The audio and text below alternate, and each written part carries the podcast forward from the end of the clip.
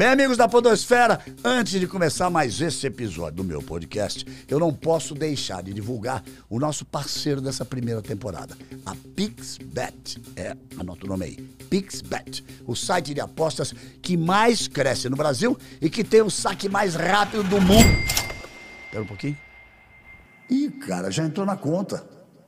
Prepare seu coração, ouvinte brasileiro.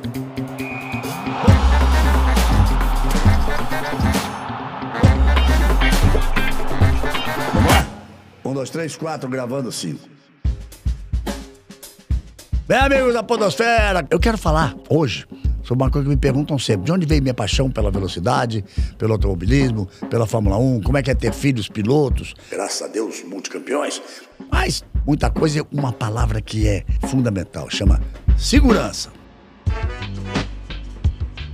Basicamente, tudo que eu fiz e tudo que eu faço na vida tem uma coisinha em comum. Chama paixão. Eu, sem paixão, não faço absolutamente nada. Assim, esses meus praticamente 50 anos de, de, de televisão, de comunicação, assim foi minha fase de esportista, mediano, para não chamar de medíocre, que é sacanagem, né? Minha paixão pelos vinhos, assim, a, a minha paixão pela, pela, pela minha família. Ou seja, paixão está sempre presente, tem que existir. E sou um apaixonado pela velocidade, sou um apaixonado pelas corridas de automóvel. E um carinho super especial pela Fórmula 1, onde eu passei mais de 40 anos da minha vida, ali dentro da Fórmula 1, convivendo com esses caras absolutamente geniais. Eu, digo, alguma coisa tem, ou falta um dia na semana deles, ou tem um dia a mais na semana deles, ou são. Ah, eu cheguei a chamar o pessoal da luta de gladiadores do terceiro milênio, mas talvez a primeira vez que eu me referi a isso foi quanto aos corredores de Fórmula 1.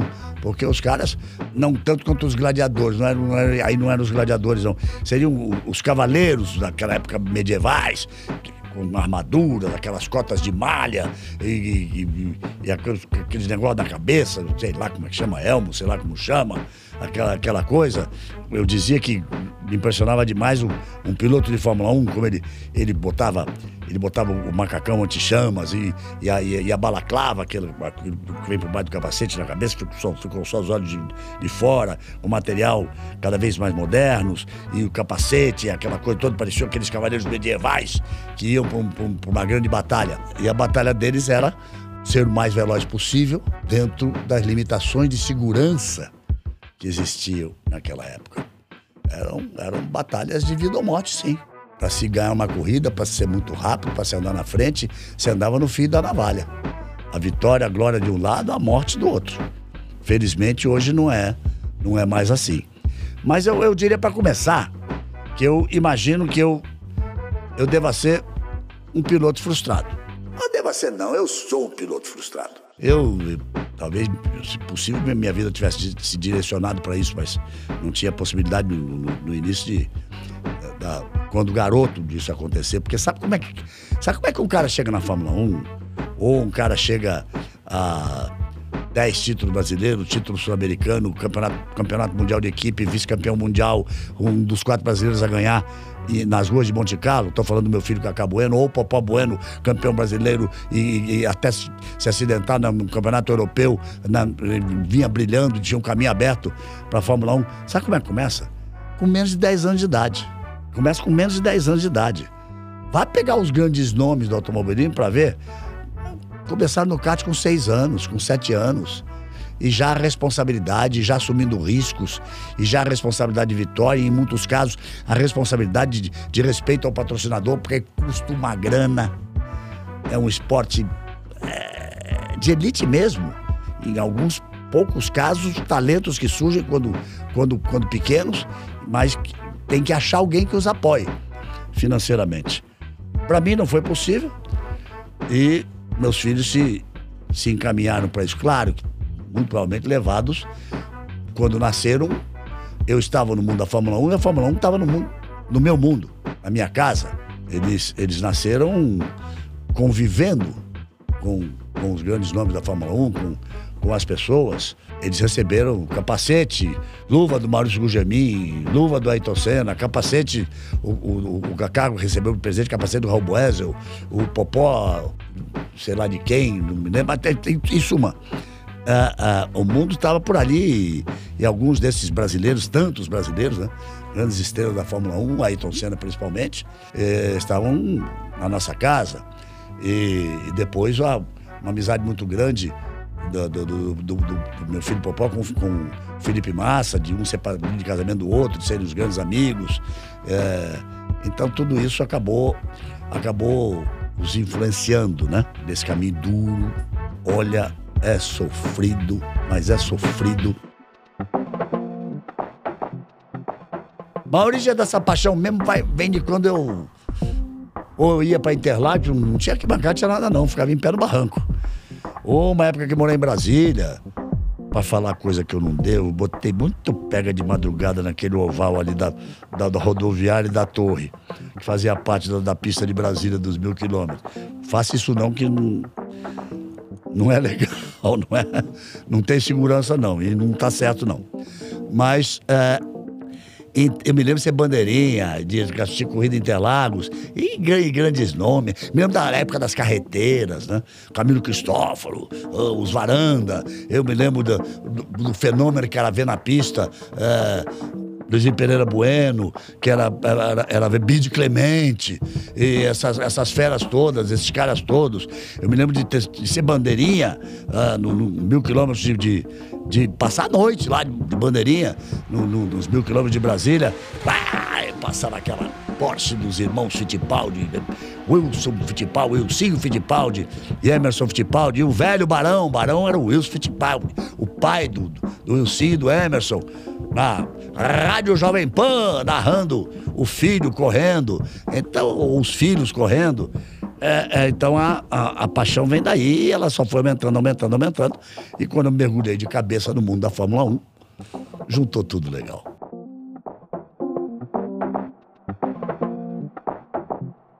Me lembro de algumas, algumas coisas pelo caminho. Me lembro que uma vez conversando com o Ayrton Senna, a casa do saudoso Braguinha em Portugal, Antônio Carlos de Almeida Braga, um mecenas do, do, do, esporte brasileiro. Tinha uma paixão muito grande por todos os esportes, ajudou muita gente. É, é, é o cara que o Guga, quando ganhou o primeiro Roland Garros, perguntava: cadê, cadê, cadê o Braga? Cadê o Braga? E subiu escalando a, a arquibancada para dar um abraço no Braga.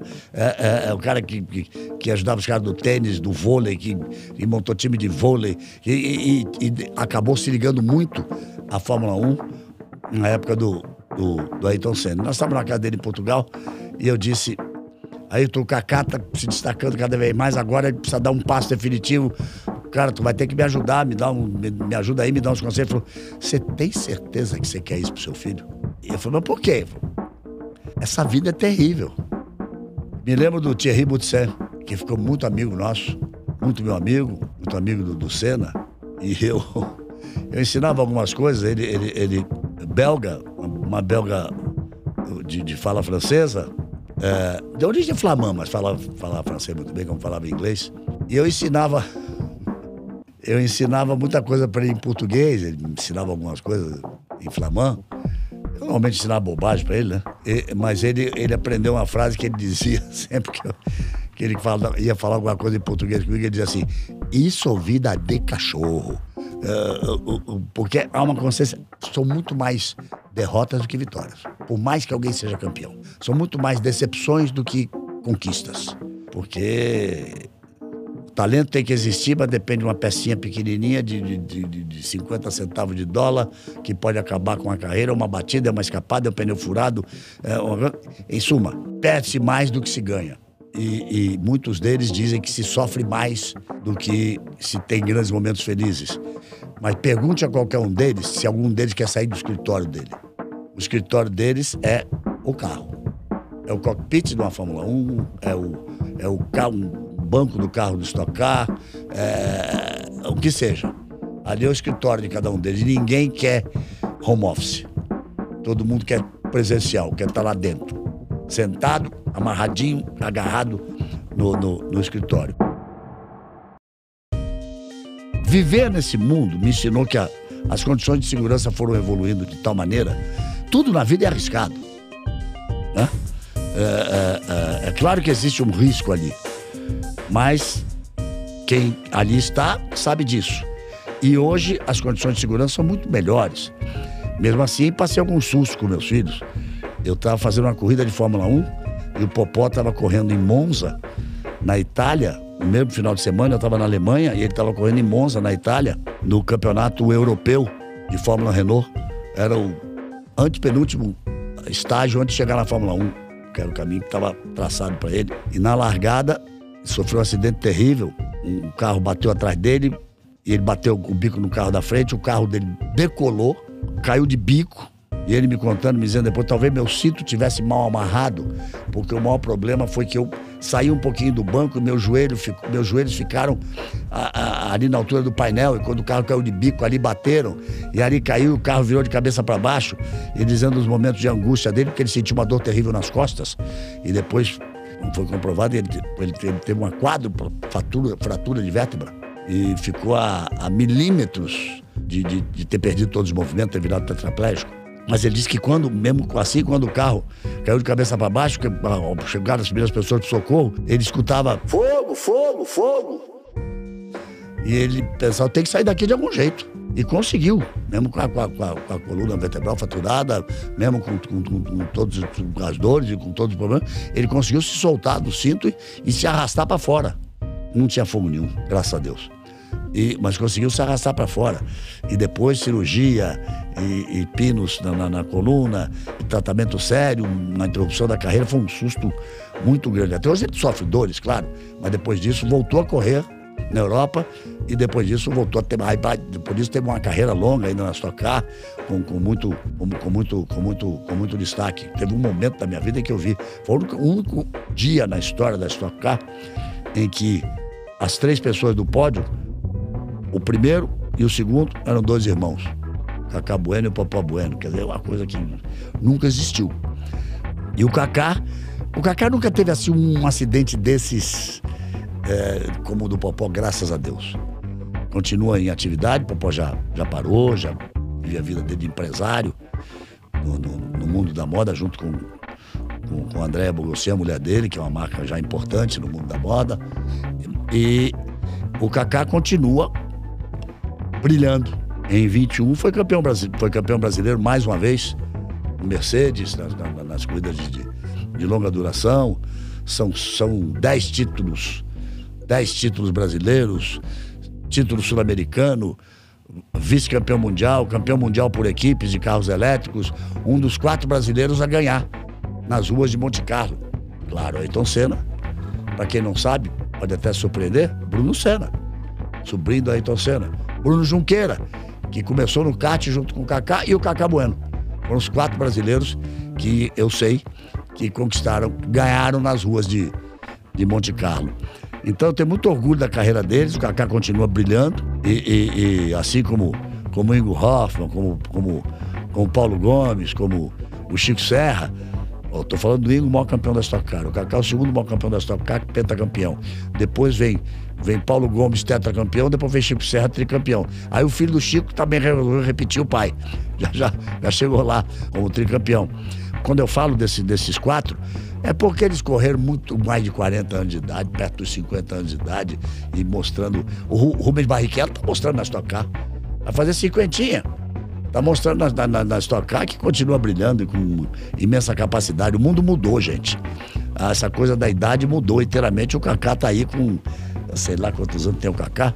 O Kaká tem 40, 45, né? 45. O Kaká tem 45 anos e, e, fazendo 46 nesse ano de, de 2022 e tá aí brilhando. Ele lá, o Rubinho, 49. E, e assim fez o Ingo, assim fez o Paulão, assim fez o Chico. E é muito bacana isso. Os caras estarem lá com capacidade. Mas teve uma época que foi muito duro. Teve uma época que foi muito dura. Eu acho que a frase que fica é exatamente essa.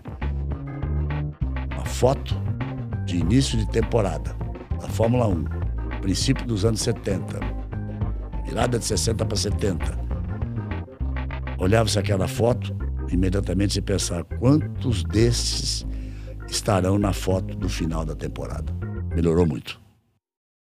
É, galera, eu falei que tudo na minha vida é paixão, automobilismo é uma grande paixão. Então, não deu para colocar tudo no episódio só. Semana que vem tem mais.